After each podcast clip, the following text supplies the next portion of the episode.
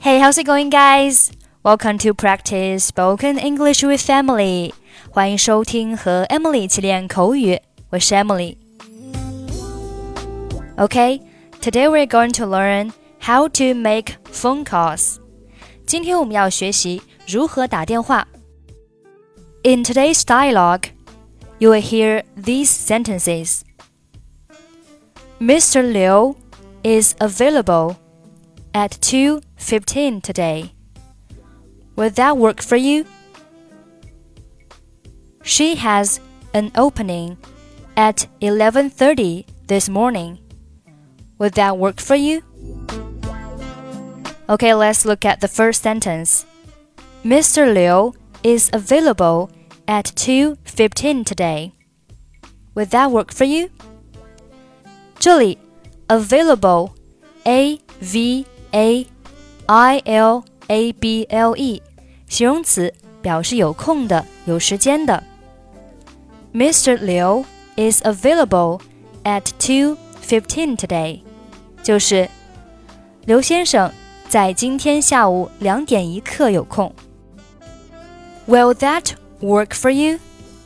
这里 work 可不是表示工作，它是表示有效、有作用， 对某人有效果。换句话说，就是某人觉得可以。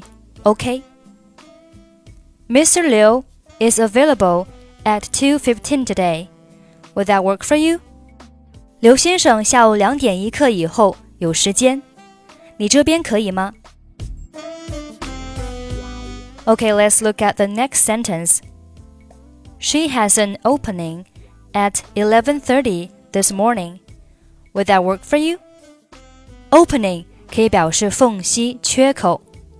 She has an opening at 11:30 this morning. 意思是今天上午十一点半她有空。Okay, now let's listen to the dialogue. Hello? Good morning. This is Emily calling from the International Student Office.